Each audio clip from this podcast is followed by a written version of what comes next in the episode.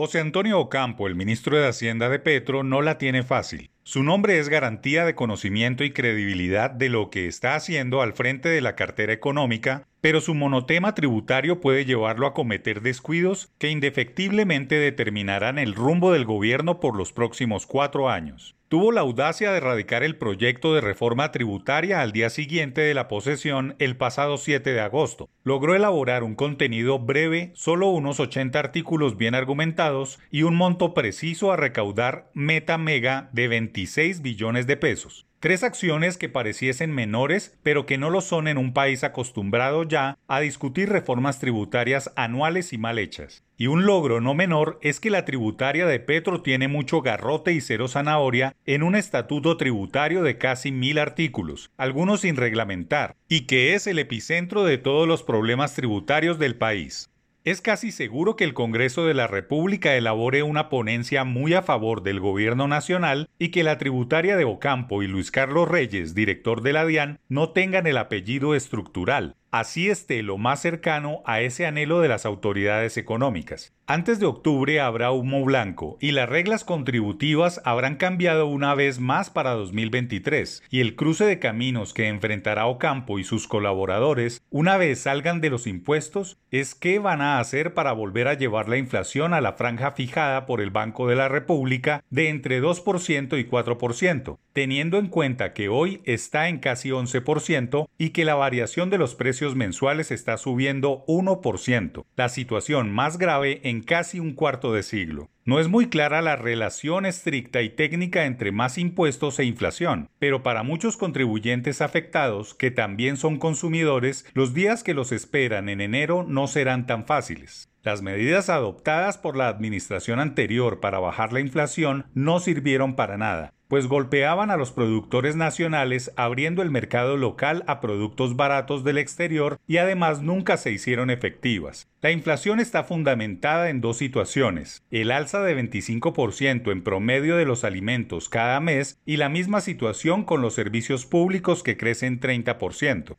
De la mano del Ministerio de Hacienda debe haber alguna fórmula para que el IPC vuelva a su franja, lo cual no ocurrirá antes de dos o tres años, lo que quiere decir que Petro tendrá que trabajar hombro a hombro con sus ministros de Economía para que la gente no perciba que durante su mandato todo estuvo muy caro. La advertida desaceleración del crecimiento económico sí es una realidad que tiene que ver con el fin del rebote pospandémico y las consecuencias de la guerra en Ucrania, vía costos de la energía, gas y carbón. Alguna cosa también debe hacer Ocampo para lograr que la economía crezca en 2023 más allá del tradicional 3%, y la idea de su colega de Minas sobre el decrecimiento no es muy lógica. Los electores de Petro lo llevaron a la Casa de Nariño para que bajara los precios, los intereses de los créditos y generara más empleo, y en todo ese marco su tributaria no ayuda, y por ahora es el único tema que le va a ocupar una buena parte de su agenda en sus primeros 100 días de gobierno.